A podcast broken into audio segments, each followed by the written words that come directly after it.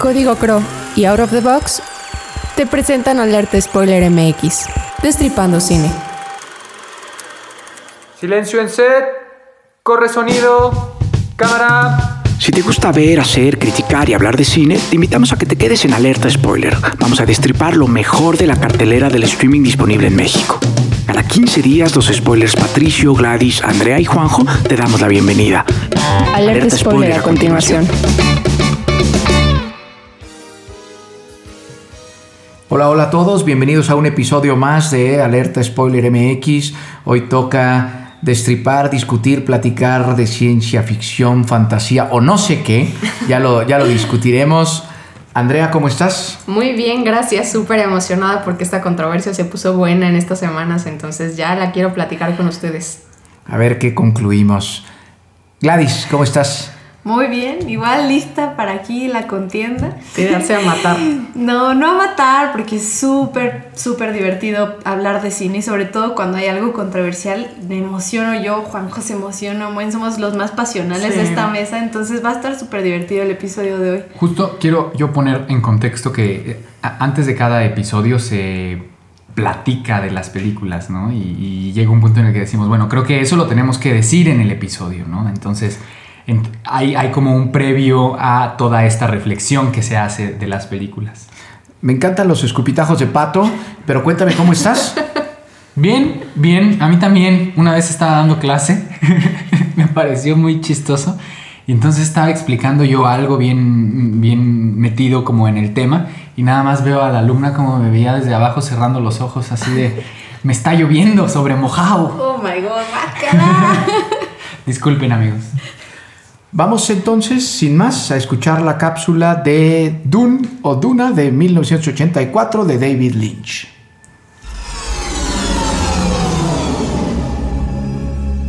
A beginning is a very delicate time. Novela de ciencia ficción publicada en 1965 por Frank Herbert. En esta versión llevada a la pantalla grande de 1994, Lynch nos lleva al año 1191 un futuro con tintes medievales en donde todos los planetas están bajo el mando del emperador Padisha Shaddam. And skies are filled with fire. The prophecy which will cleanse the universe and bring us out of darkness. El control lo ejercen a través de la explotación de una extraña especie en un planeta inhóspito. Paul Atreides, heredero del ducado de la casa Atreides, es enviado a este planeta bajo una farsa.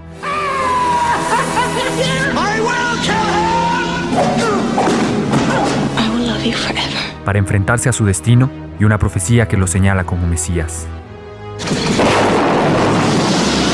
Emperor, we come for you.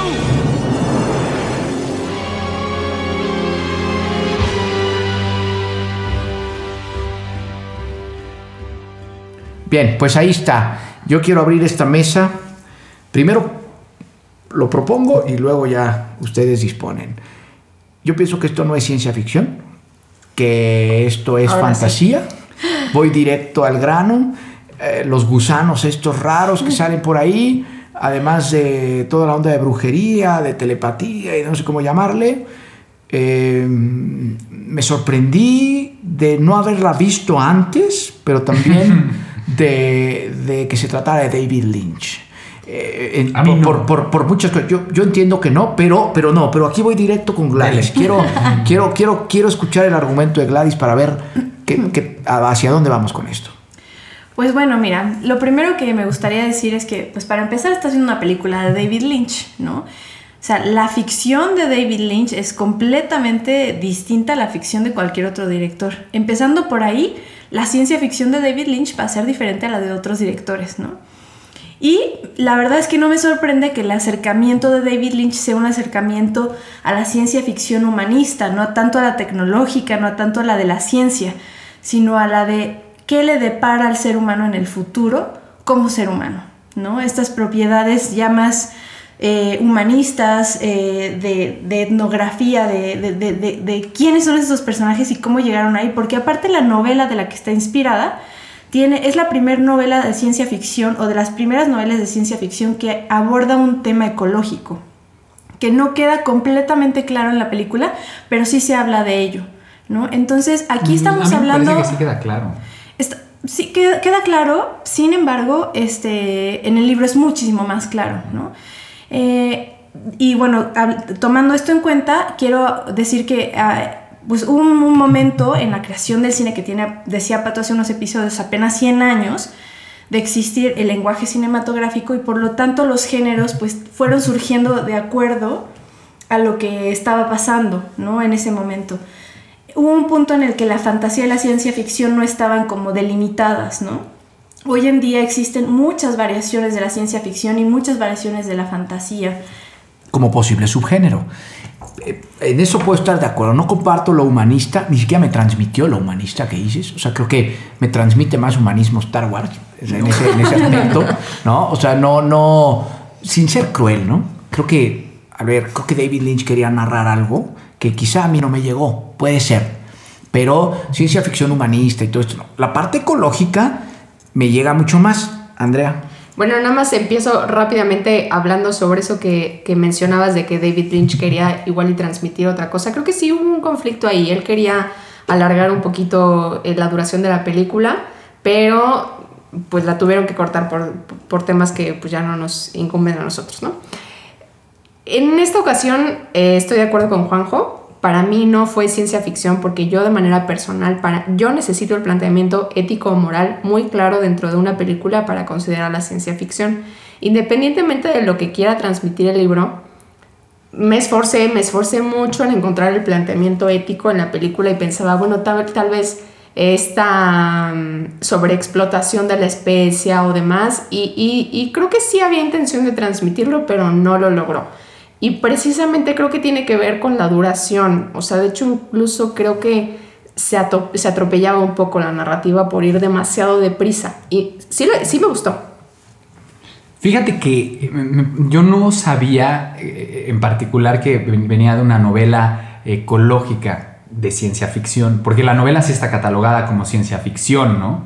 Sí, sí, Entonces- o sea, y la película igual. Y la película igual. Sí. Entonces, yo no, yo no sabía eso, pero me parece a mí que sí, desde el principio, es más, desde que te presentan al varón, que parece como el antagonista, que a mí me recuerda mucho como a este cerdo flotante del disco de Pink Floyd, de Animals, es, es esa su referencia, ¿no? Desde, o, o sea, él lo está llevando como al extremo, ¿no? Porque es este, este ser grotesco que desde el principio lo ves, y lo primero que hace, come y tira la carne al agua, ¿no? Que es lo que hoy día seguimos haciendo con la explotación de la carne que comemos, ¿no? ¿Cuántos litros y litros de agua no se necesitan para, pam, hacer carne, ¿no? Entonces, desde ese momento a mí me parece que el David Lynch te muestra esta ficción a través de esta realidad llevada, podría ser a la fantasía, pero sí utiliza elementos de, de científicos, ¿no? Y, y- y de ciencia. Cosa que no lo hace en ningún momento ciencia ficción. Gladys. Sí, pues, o sea, bueno, las, las tres... Antes que nada me gustaría abordar lo del cerdo volador de Pink Floyd, ¿no? Hay otro personaje que a mí me recordó muchísimo y que los que han leído al Marqués de Sade, eh, específicamente Justina, podrán recordar como a este varón que es igual así de gordo. Y bueno, es un personaje detestable que además hace lo que quiere con Justina y con otros esclavos que tiene ahí, ¿no? Eh, aparte de eso, eh, definitivamente ne- tenemos que aceptar que existen subgéneros de la ciencia ficción como existen subgéneros de la fantasía y a lo mejor existe, y sí existe, el género este, ciencia fantástica, ¿no? Y que Sí, sí, es un subgénero. Exactamente, ¿no? Y entonces yo lo, lo que quería decir respecto al género es como, si no catalogamos como ciencia ficción, a pesar de que tiene las tres características de ciencia ficción, que son, es en el futuro, tiene tecnología y además hay una entidad que se está intentando apoderar de una herramienta o de un arma para tener ventaja sobre lo otro, que eso es lo que hace la ciencia ficción, la realidad, es lo que hace a Gran Hermano, pero pensemos que estamos hablando de David Lynch. David Lynch es, un es una persona que practica la meditación trascendental en donde Ajá. hay palabras sagradas y estas palabras sagradas se extrapolan aquí en una cuestión técnica con estos aparatos que se vuelven como una guerra, ¿no? Entonces, tomando eso en cuenta, me parece que tenemos que tomar en cuenta de dónde viene la historia y de qué tipo de metáforas hace este director y de ahí pasarla a, lo que es el género. No nada más tomar como los elementos que agarró la fantasía y ponerlos en la historia de David Lynch. ¿no? Es por eso me parece que sigue siendo ciencia ficción, porque tenemos que ver quién fue el director que planteó esto y de qué manera plantea sus historias en general, ¿no? Sí, pero no podemos dejar de lado los, los, los géneros académicos, ¿no? Que, que, el cine instituye, aunque sea David Lynch, aunque sea Kurosawa o aunque sea Luis Buñuel. Es decir, hay, hay, hay, hay géneros mayores, ¿no? Y tú puedes ir a subgéneros también. Pero, a ver, tampoco pasa nada. A mí me preocupa más algo mucho más de fondo que es que, que, la película me parece que no está bien, ¿no? O sea, la parte ecológica, la parte ecológica, genial, te la aplaudo, Pato, esa, la parte la humanista, hombre, para historias humanistas, esta se queda pero muy, muy corta. Andrea. Yo tengo que admitir que, bueno, en esta segunda ocasión que la vi, me gustó mucho más que la primera. La primera la terminé de ver y dije, no entendí ni un carajo. Discúlpenme, pero no entendí nada de lo que estaba viendo. Estaba en hongos, o sea, volando en otra dimensión total.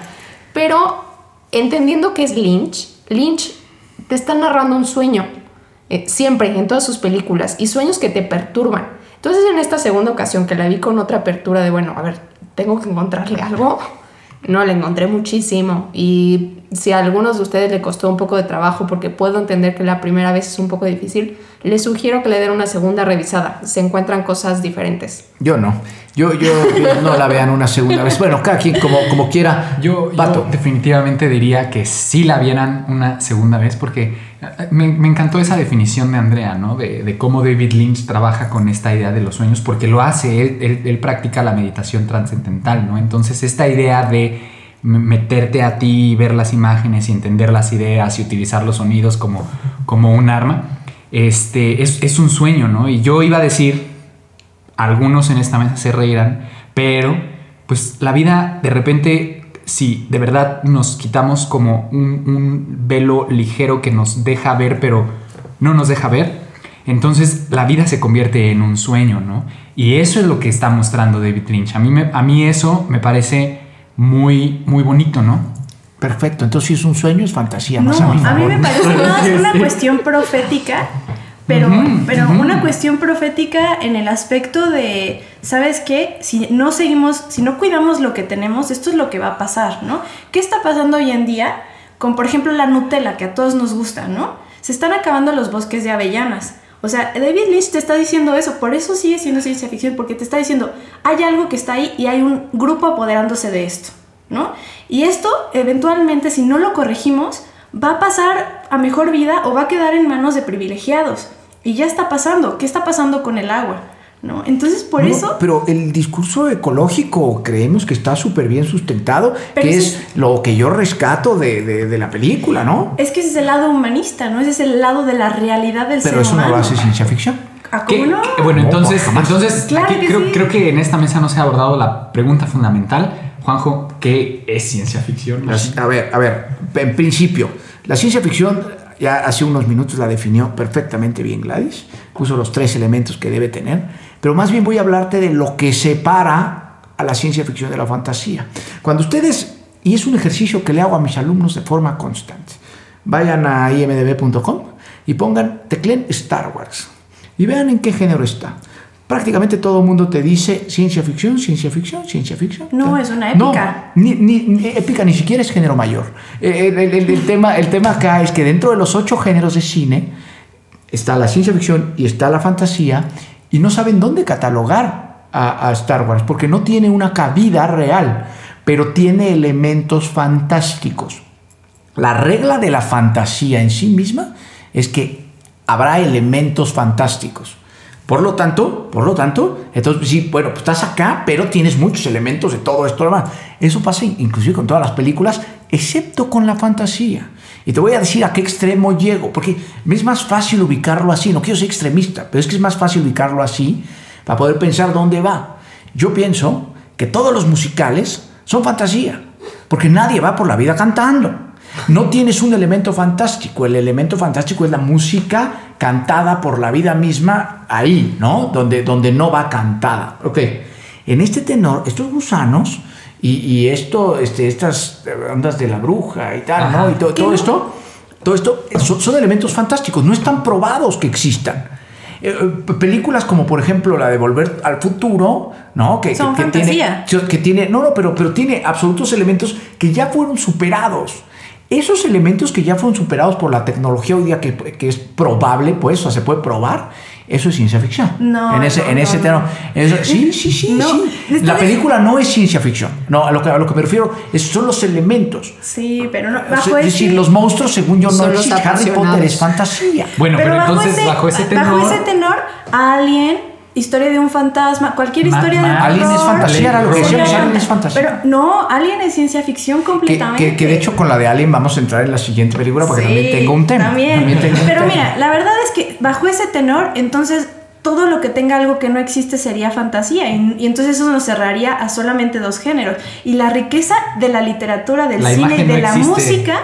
Es que existen más géneros y más géneros a partir de eso, porque bajo esa, esa, ese tenor, entonces solo hay un tipo, hay un rock y no existe el progresivo y no es- existe No, el no, subgéneros, todo lo subgéneros demás. todo lo que, todos los que quieras. Lo que sí creo, que, que hay, hay un punto de razón y que inclusive es una escuela muy fuerte de géneros, que es la que yo más creo, que existen dos géneros, ficción y no ficción. Entonces, todas estas películas, más adelante podremos trabajar con documentales y buenísimo, es no ficción. Pero todas las demás las vamos a meter dentro de ficción. ¿Por qué? Porque tienes un director como David Lynch que es tan ecléctico que permite que, pues, oye, agarro elementos, porque me valen gorro los géneros. Y es otra cosa de lo que yo intento transmitirle siempre a todos mis alumnos, decir, no se preocupen por el género. O sea, Sí, ustedes, ustedes cuenten una historia, hagan cosas, ¿no? Entonces, es decir, mejor centrémonos y creo que es una buena forma de, de cerrar esa parte porque me quiero meter un poquito en la técnica, pero Yo cerrando eso es ficción y no ficción. Una pregunta. Dígame. ¿Qué Oh, todo es película ficción. para ti sí es ciencia ficción? Todo es ficción.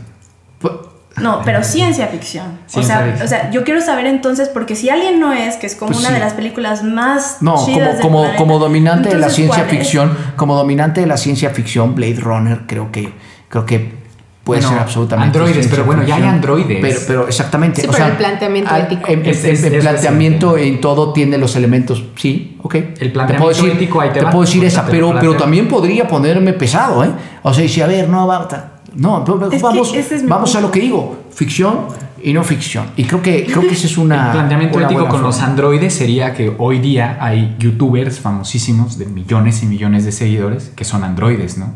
Y la gente Sí. de carne y hueso sigue a esos androides como, como, como entidades. ¿no? Sí, eso está Ahí está, ahí está la- el cuestionamiento ético, no, no, no porque esté bien o esté mal. Pero el bueno. cuestionamiento ético. Ahí les dejamos de Ahí se tarea. cierra, Yo digo porque si no nos vamos a colgar. Juanjo dice no. No, y, y creo que, y creo que cerrar con ficción y no ficción es algo bastante grato, ayuda a quitarte problemas. A mí sí me gustan los géneros. y Esta- así, no, los géneros sí pero- funcionan y existen y es porque existe un lenguaje. Y, y lo que pasa es que David Lynch es un director que tiene algo que decir. A mí me gusta ir al cine y ver eso, ten- ver, ver a alguien que te está diciendo algo, que te está proponiendo algo. Y justo en esta película fue mi problema, que no me dijo tanta cosa más allá de lo, de lo ecológico. Y te, y te- y te quiero hacer una pregunta, Pato, en la técnica.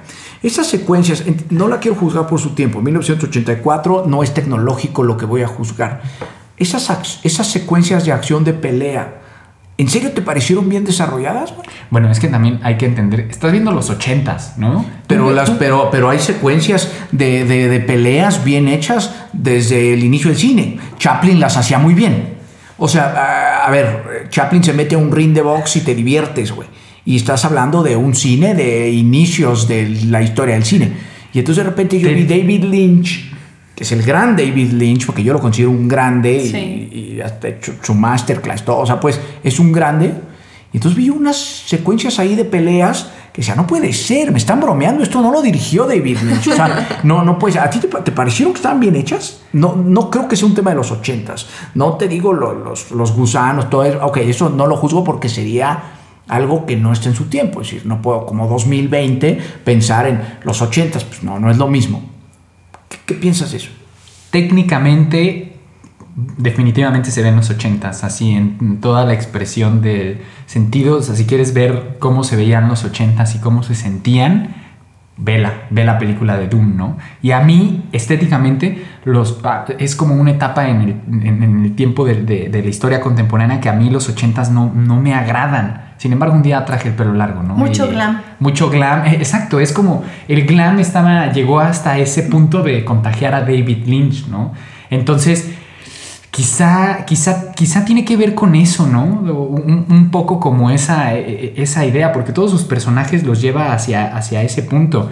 En cuestión de cámara, eh, es un director de fotografía que ya había trabajado con Martin Scorsese en, Cabo de Miedo y en, en, ¿cómo se llama? Hombre Elefante con David Lynch anteriormente también. Entonces, pues creo que la técnica la traían. Creo más bien que, esas peleas así, como hay ahorita una película mexicana, este, Fuego Negro, también tiene unas, es mexicana, o sea, es actual, eh, tiene todos los recursos tecnológicos e igual las secuencias de peleas se ven como Torpes. extrañas, torpes. Y entonces. ¿Y a, qué, a qué lo atribuyen? ¿A qué se atribuyen? No- Montaje. No, no sé. a- a- puede ser a una cuestión de montaje o, en- o po- quizá a una cuestión de estilo del director que te quiere decir algo. Porque Fuego Negro tampoco es una película de, de drama, terror normal que la ves. así. Es una cosa que te saca de. Es como un Sin City mexicano. Ajá. Como Dune es una cuestión de ciencia ficción que te saca como de esta, de esta realidad. Desde que estás viendo al varón, insisto, esa escena es, es medio perturbadora porque estás viendo como este grano explotarle y ves como le están tallando la cara. Eh, Es, es grotesco, ¿no? Te está invitando a ver esto que no es normal. Yo te voy a decir yo que pensé para que cerremos. Sí. y, y- y- y- lo que yo pensé de las secuencias de peleas mal hechas que, que relacioné con la parte ecológica era la siguiente metáfora que ya algún día David Lynch me podrá decir si sí o si no. Ojalá, ¿no? Bueno, este, es que está mal hecha a propósito para darnos cuenta de lo estúpidos que somos como seres humanos y de lo mal que estamos tratando todo. Y entonces tan mal que hasta mal me peleo con el otro, ¿no? Y me, y me- y me mato mal, ¿no? No me mato ni siquiera con dignidad. Gladys, por favor, cierra esta Sí. película y Eso, pasamos a, a Under the Skin. Pues me encantaría que fuera eso, pero bueno, vi una masterclass que hizo, que dio David Lynch en una escuela de cine, no me acuerdo, creo que fue en España, y él decía, pues mira, le preguntaba a una de las chicas, ¿por qué hiciste primero una película como eh, eh, Terciopelo Azul y después hiciste Hombre Elefante o algo así? No me acuerdo cuáles eran las películas, ¿no? Y entonces David Lynch dijo, porque mi esposa me dijo que tenía que ganar dinero con algo. Y entonces fui con un, un amigo mío que es productor de cine, me dijo, dame algo que me dé paga, y entonces me ofreció el guion de Hombre Elefante. Y entonces yo lo acepté. Y me, me, me pregunto si Dune no fue algo similar. Ni- A lo mejor fue algo similar y con eso quiero cerrar. Yo adoro a David Lynch, me encanta, pero también hay que pagar las cuentas y entonces él también tenía que pagar Sin las embargo, yo no lo tajaría por eso. Punto final. No. Es lo último que puedo decir. Pero a mí sí me gusta Dune, me encanta Sí, y se me hace un clásico supuesto. de la la, ciencia la calificación. ficción. Vamos con las estrellas. Pato. Yo sí le pondría cuatro. Gladys. Solo por el glam. Maldito glam. Lo amo. A mí me encanta el glam de David Lynch y David Bowie, los amo, por eso yo también le doy 4 de 5. Aparte está Sting. Entonces, Aparte. 3 de 5. 3 de 5, yo doy 2 de, 2 de 5. Y me vi en serio bien buena onda. Eh, vamos a escuchar la cápsula de Under the Skin, ¿no hay más? Vamos.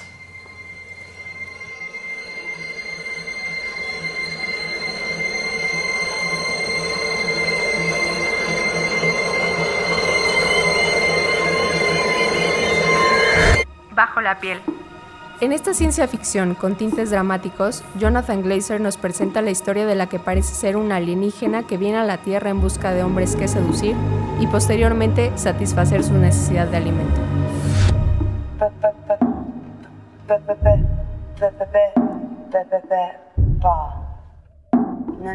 En ella, veremos cómo la humanidad no necesariamente es una cualidad exclusiva de la raza humana.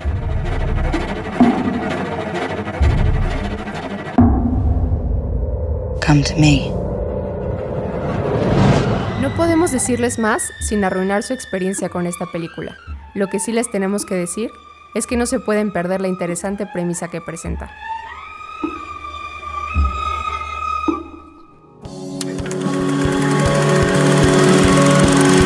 Código Crow es el periódico que te dará las noticias que necesitas para estar actualizado y poder opinar, criticar y decidir acerca de política, economía, contexto social y por supuesto cultura. y la forma en su conjunto es la consumación del más perfecto equilibrio. ¿Y sabes qué es lo mejor? Es gratuito. Lea las mejores plumas de Querétaro en códigocro.mx y síguenos en Facebook e Instagram como arroba código y claro, en Twitter como arroba código mx. Además, cada viernes encontrarás la columna oficial de Alerta Spoiler MX, donde no buscamos spoilearte, pero sí enamorarte del cine. Destripando Cine. Muy bien, pues Under the Skin tenemos a una inimaginable Scarlett Johansson, que debo decir que mi esposa se pone celosa cuando ve ese tipo de películas. Es, supongo que es normal y que a todos les pasa. Que no debería de serlo. No debería de serlo, pero es, es, una gran actriz. A mí, cuando más me ha gustado Scarlett Johansson es cuando la dirige Woody Allen, pero bueno, es otra cosa. Andrea, ¿cuál es tu opinión respecto a la película? Bueno, de hecho ahora sobre Scarlett Johansson particularmente, tuvo poco diálogo, lo cual hace que su, su actividad como actriz sea aún más notable y me pareció magnífica. La película eh, la terminé de ver y dije, holy shit que acabo de ver. y más cuando al final se quita toda la piel, ¿no? Y, y eso es lo que me gusta, ¿no? Que tiene que ver con nosotros como humanos uno, la humanidad no es exclusiva de los seres humanos, por lo que estamos viendo en esta película, ¿no? Y tiene, aunque suene cliché, tiene más importancia el interior que lo que está afuera, ¿no? O sea, y, fue muy sencillo como quitarme todo, todo lo que tengo encima para mostrar lo que tengo dentro y que a algunos no les gustó y lo queman. Me, encanta esto que dices, la humanidad no es solamente para los humanos, así lo... Casi que esto me va a llevar del episodio, pero, pero eh, Gladys, eh, ¿de qué, ¿de qué trata la película? Cuéntame, ¿qué, ¿qué, entendemos acá? Pues es que lo que dice Andrea me parece maravilloso, ¿no? Precisamente porque es como una analogía dentro de una analogía, ¿no? Es como la humanidad, la humanidad no solo es para los humanos porque el interior es lo que realmente cuenta, pero aquí nada más es el interior, es como te tengo que mostrar quién soy y me quito todo esto, ¿no? Y pues bueno, la película cuenta la historia, eh, porque tiene capas, todos, todos aceptamos que tiene capas la historia, ¿no? Pero la, la premisa así a simple vista es la historia de estos alienígenas que están aquí en la Tierra con nosotros, que además es como una de estas teorías maquiavélicas que existen en el mundo sobre como por ejemplo los reptilianos, pero eso es otra cosa, en donde se dice que viven entre nosotros esos alienígenas y bueno, esta raza de alienígenas en particular, pues caza hombres, ¿no? Yo la otra lectura que le doy, por ejemplo, es porque ella es una mujer y bueno, Scarlett Johansson todos conocemos, incluso así empezaste este, la conversación, es una mujer muy atractiva, ¿no? Yo creo que la película también hace hincapié a una cuestión de este, prostitución, en donde está este alguien que es esta persona que vemos en la motocicleta y que le va diciendo a dónde ir y Scarlett Johansson va por la vida en Escocia a cazar hombres, ¿no? Entonces, al principio vemos como esta mujer que está muerta y entonces el motociclista se la lleva a Scarlett Johansson, que es la actriz, y, y entonces cuando llega a Scarlett Johansson la desviste y se pone su misma prenda, pareciera que está muerta, pero le sale una lágrima. Y entonces yo creo que es una alienígena, una versión pasada y ella viene a sustituir a este alienígena y es como una nueva prostituta. Y o una alienígena que cumplió su misión, quizá. También, pero yo, yo como lo veo, como esta, esta metáfora entre la trata de personas, que además es un problema muy grande aquí en México. Y en el mundo. Si llega una mujer y cuando te acabas esa mujer llegan 100 atrás de ella, ¿no? Entonces me parece muy bonito lo que dice Andrea, que es una lectura y luego yo tuve esta lectura y aparte está la lectura de aquí de, de que es literal estos alienígenas que se alimentan de seres humanos. Esta persona, Pato, esta persona que va en la moto, que nos comparte Gladys, que la va ayudando, la va guiando, ¿qué te transmite a ti? ¿Qué es? ¿Qué hace? ¿Por qué? Queda medio ambigua, pero a mí me parece que tiene que ver con la lectura que le da Gladys, que es como este proxeneta, ¿no? Que, la trata, porque y, desde montaje percibí como esa intención que quería mostrarte el realizador, porque el corte cuando ella empieza a salir como de esta, este trance en el que tiene que hacer todo el tiempo lo mismo y empieza a accionar de manera distinta, el corte es inmediato, ¿no? Y es este hombre enojado yendo en su moto con estos planos abiertos hermosísimos en el que ves la moto pasar. Supongo que, o sea, pudieron haberlo acelerado en montaje, pero sí iba rápido la moto, ¿no? Entonces, eh, Este, creo que es un proxeneta bajo esa lectura. De otra forma, pues es un alien que cuida que esta mujer eh, siga alimentando como esta otra entidad en donde se quedan, ¿no? Que ella después ya no quiere. Creo, creo que eso no queda tan claro si esa, eso que alimenta es ella misma o es otra entidad aparte de, de ellos a la que tienen que seguir rindiendo tributo, ¿no? Como lo hacemos nosotros mismos con nuestras ideas que rendimos tributo constantemente día a día. Yo creo que sí es una, una entidad distinta, ¿no? De hecho, esta es como una discusión que tuvimos en el que al principio vemos como este juego de luces. Nunca nos muestran una nave espacial, pero creo que todos lo interpretamos como que son los alienígenas llegando a, a este lugar, ¿no? Pero sí que además conocen, que además parece que conocen. Sí, ¿no? Y además ya tienen como todos estos disfraces y ya están preparados para donde van a llegar, ¿no? A mí sí me parece que es, es- son como siervos de alguien más, de una entidad mayor, ¿no? Y no, no, no sé qué pienses tú, Juanjo, qué pienses tú, Andrea. Yo sí creo que es como una entidad mayor a quien, a quien sirven. Sí, sí, yo, yo comparto esto porque no, no podría, no podría ser otra cosa, porque entonces, hombre, quizá el tema cambiaría. No sé, Andrea, ¿tú qué bueno, opinas? es- también es difícil, ¿no? Porque lo entendemos como humanos y vemos eh, cómo te estás alimentando si de repente desaparece en este como mar negro, ¿no? O sea, ¿dónde está el proceso de alimentación? Porque, como repito, lo entendemos como humanos, pero igual como alienígenas lo pueden entender de desaparece en el mar eh, eh, o está como grava que parece pero realmente me estoy alimentando a mí misma. No sé, yo, yo no creo que se esté alimentando a sí misma porque aquí es cuando aparece el planteamiento ético de tengo que dejarlo de hacer, ¿no? Y si te- me estoy alimentando, primero mis instintos de supervivencia van encima de cualquier planteamiento ético que yo me pueda... Au- Aunque sí está esta escena en donde ella eh, está ya eh, escapando y está en un restaurante y quiere probar un pastel y, y lo vomita, ¿no? No, no puede con... con, con Sí, sí, no puede sabor con nuestra comida, pues. O sea, no- no- no puede- con- con nuestra comida. Pero creo que de- de- debajo de eso hay, hay también una capa a, a- a entender, ¿no? Que es, insisto, con este discurso que entendió Gladys, ¿no? De la trata, un poco.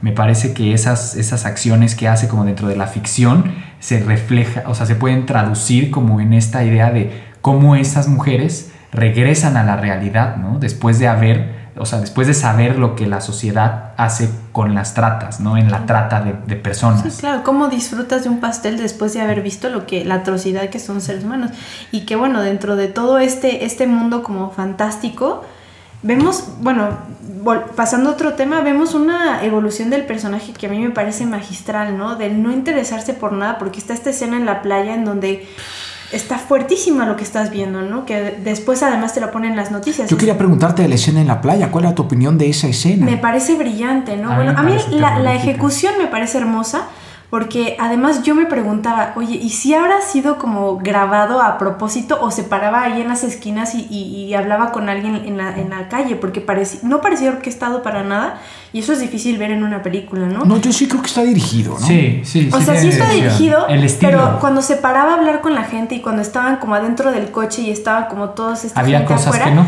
porque en Escocia es así, ¿no? Escocia se ve como este mundo muy como lo retratan ahí. Entonces yo me preguntaba si realmente Habrá alguna- cosas. Partes habían sido o no habían sido dirigidas. Y esta parte de la playa es dirigida completamente, pero me parece brutal, ¿no? El momento en el que vemos que se va el perro y después va atrás de ella la esposa y luego va el esposo atrás de ella y, y el, el güey Y- con y- el que y está y el hablando. niño, el niño. El El niño, niño se queda, en- Se queda solo. Y, y- y nuestra protagonista va, levanta el cuerpo del que intentó salvar al otro, que además se vuelve a meter a la playa a pesar de haber sido salvado. Y el niño se queda llorando y ni siquiera lo voltea a ver y se, Y va. se va. Y pasamos de eso a, una, a, a- dejar libre a uno de sus presas. El personaje evoluciona brillante y precioso. ¿no? Evoluciona a partir de la humanidad misma. Lo que eso, mencionaba Andrea. Eso, es que eso es importantísimo. Eh, yo, yo no estoy seguro, no, no, no, no puedo estar tan seguro que el guion cierre bien. Entiendo la transformación de ella, pero ¿qué piensan del final? O sea, a ver, las secuencias ya las dijo Andrea, ¿no? De cómo ella consume a los humanos en este mar negro, o esta, pues sí, no sé cómo llamarle. En, ¿no? en esta idea. en ¿no? esta, esta En esta idea. vaciedad. de- exactamente. To- todo eso realmente no la hace avanzar. Ahí está en su propio alimento y todo. Y después avanza a partir de la secuencia del mar y, y avanza bien, inclusive podemos pensar en un arrepentimiento, pero ¿a dónde lo lleva? ¿A dónde la lleva eso? O sea, ahí, ahí es mi, mi duda enorme. ¿A dónde la lleva? ¿Qué, qué piensan de esto? Yo quisiera decir, eh, disculpen que siga con ese pensamiento, pero creo que con respecto a la trata, habría que hablar con Jonathan, ¿no? Y ver realmente lo que se dice y él quiso proponer, ¿no? Pero respecto a esta idea de la trata, o sea, realmente hay gente que ha sufrido mucho y que intenta regresar como a la sociedad y cuando regresa a la sociedad, lo que la sociedad le brinda es exactamente lo mismo que la puso en esa posición, ¿no? Entonces, ¿cómo termina ella? Termina con un intento de abuso de violación, ¿no? y, y termina quemada. Me parece una a mí con esa lectura a mí me parece una denuncia abierta ¿no? a, todo ese sentido me parece a mí y, y, sí me deja con un sentimiento me dejó con una sensación este de, tristeza no muy grande porque además el fuego era negro no es como, es como se está quemando algo algo negro es como cuando quemas basura y se ve como esta pila negra en el cielo no sé, yo tuve como esa sensación, no, no porque ella fuera basura, pero parecía, ¿no? Así la trató la sociedad hasta ese punto. O que quizá dejaba eso, Gladys. Y, y bueno, a mí el, final me parece, a mí sí me gusta, me gusta cómo cierra porque en un principio te plantea como a, este, a esta predadora, ¿no? Y que la predadora de la noche que realmente se lleva como solamente o pareciera ser como que a personas que sí tuvieron como algún tipo de, error en la vida, ¿no? Como si fuera este tipo este, de, de, heroína que se lleva como a los hombres que no son merecedores de estar en la tierra, ¿no? Algo que ahorita me preguntaba mientras teníamos la discusión era si, si realmente se los comía o fabricaba nuevas, nuevas pieles para los otros, porque está esta escena en donde estamos adentro del mar y el, el monstruo o el alienígena succiona pero deja la piel libre. Entonces, no sé si se lo come o, generaba una nueva piel este, para otra persona, ¿no? Como una limpieza de esto. Pero fuera de esto, en, el final, me parece que el villano acaba siendo el ser humano. ¿No? El ser humano que no entiende la diferencia entre uno y el otro y, la quema. Y, además de aparte, antes haber intentado violar, haber intentado violar a la protagonista. Entonces, quiero ir a esa secuencia, a la secuencia del bosque. La secuencia del bosque es ella, ella intenta escapar ya de todo, ya no quiere torturar a hombres, ya quiere escapar de esto, que aparte la viene persiguiendo su, compañero motociclista. Se mete al bosque y en el bosque estando ahí se encuentra con una persona que le dirige como una cabaña en donde puede pasar la noche. Mismo lugar en donde se duerme, pero tiempo después llega este señor y la intenta violar. La persigue por el bosque y cuando está en intento de violación descubre que es algo raro y este señor regresa y la quema transformando a la protagonista en víctima, ¿no? Que cuando en un principio era ella el, villano, se termina siendo la víctima. Entonces, ¿qué es esta lectura? Pues decir, ok, estamos hablando de cosas que nos van a venir a como a controlar y cosas muy feas que pasan, que además, reforzando la cosa de la trata, ella está siendo tratada y después, cuando logra escapar, ya no es villana, es completamente víctima, ¿no? Y cómo retrata la sociedad a las prostitutas pues las tachan de mala muerte, ¿no? Y, cuando ellas logran salir, no se, les, no se les logra como involucrar de manera correcta. No sé qué piense Andrea respecto a esto. Los estereotipos, ¿no? Todo el tiempo, o sea, si eres eso, todo el tiempo vas a hacer eso sin entender que es un constante cambio, ¿no? A mí ese final me pareció interesante porque muestra la polaridad del ser humano, ¿no? Ella finalmente se acerca más a esta idea de humanidad porque ve la parte noble de las personas que tenemos todos, ¿no? Y por otro lado, al final, cuando se termina arrancando la piel, incluso termina cuestionándose, yo en algún punto me puse esta piel, es cuando se enfrenta a la, cara fea, ¿no? Que, que, enfrenta una violación. Y, a mí esto es lo que me gustó, ¿no? O sea, que, me arranco, me quiero arrancar esta parte de, la humanidad, no, no la quiero en, en, mí misma. Pero a mí lo que, de las cosas que más interesantes me pareció en la película, es generalmente las mujeres son eh, posicionadas desde la, más bien puestas en posición del deseo. Ellas son las deseadas, no son las que desean. Y en esta ocasión me parece que ella, digo, como a, manera de alienígena, es la que desea. Entonces, esta parte a manera de sexualidad de la mujer me parece sumamente interesante. Toda esta transformación que dicen, creo que al final bien lo menciona, se consuma súper bien. En, ella pues se percibe como lo malo que hacía, ¿no? Eh, a través de esta cuasi violación, que tampoco se consuma, pues, pero, pero pasan, pasan cosas. Eh, recuerdo bien de la película la música, que me, me gustó bastante, pero además eh, creo que no podía haberse desarrollado bien en otro espacio del mundo. No, no, no, no sé por qué creo que ahí funciona muy bien, pues, ¿no? Hasta secuencias tan sencillas como la de la parada de autobús o alguna cosa así, dices, pues sí, tenía que ser en Gran Bretaña, ¿no? Y no, no creo que, que en otro lado pudiera haberse desarrollado. Es que es lo que te digo, de verdad, no sé cómo hicieron esta película, porque aparte es de Scarlett Johansson. ¿Quién no conoce a Scarlett Johansson? Pero de verdad, esta sensación nunca me la había dado ninguna película.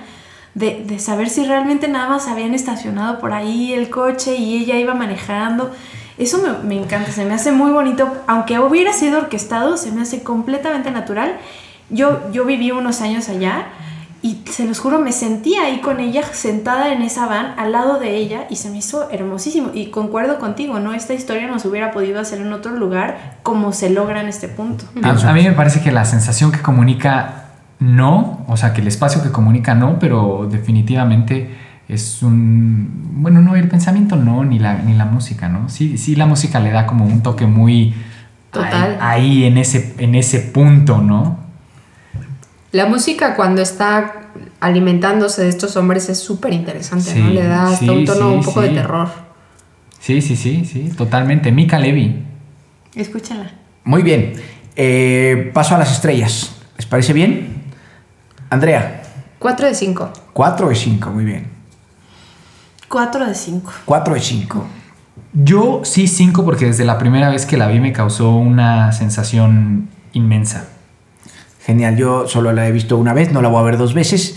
Pongo 4 de 5 porque no estoy tan seguro de que me hayan convencido del cierre, pero eh, 4 de 5 me parece una calificación súper alta. Está bien. eh, antes de despedirnos, ¿qué tarea tenemos para dentro de 15 días? ¿Qué películas vamos a ver? Cuéntanos, Pato. De tarea tenemos una historia épica bastante íntima de una joven realizadora siria, Wat Al-Katif, y su esposo Edward Watts, se llama Forsama, eh, para Sama, la encuentran en Netflix y eh, prepárense porque está... Es fuerte. Es fuerte. Desgarradora. Muy, muy desgarradora. Yo sí me encontré varios momentos eh, chillando por, por, por el sentimiento que te provoca. Y está Your Name. Esta es una película japonesa de anime del director Makoto Shinkai. Eh, también para que la disfruten. Es una película que se disfruta bastante. Me encanta esta combinación, un documental desgarrador y una animación llevadera. Creo que está muy bien. si tenemos Sí. otakus aquí este es su momento Así, Es- ahí está, muy bien. Y las dos están en Netflix. Disfrútenlas. Disfrútenlas mucho en Netflix y pues nos despedimos. Síganos en redes sociales, Instagram, Facebook y Twitter, arroba alerta spoiler MX. También eh, comenten cosas, creo que eso sigue siendo bien importante. Recomiéndenos películas, díganos qué ver. No se olviden de nuestros episodios especiales, ya, ya empezaron esos también formalmente. Sigan esos episodios, escúchenlos, disfrútenlos y Comenten. pues comenten todo. Nos escuchamos dentro de 15 días. Cuídense. Abrazos. muchachos Corte y queda. Esto fue Alerta Spoiler, creado y conducido por Gladys, Pato, Andrea y Juanjo para Out of the Box. Búscanos en YouTube como Out of the Box Radio o en Instagram, Facebook y Twitter como arroba Alerta Spoiler MX. Escúchanos en Himalaya, Spotify o donde sea que escuches tus podcasts. Alerta Spoiler terminada. Out of the box.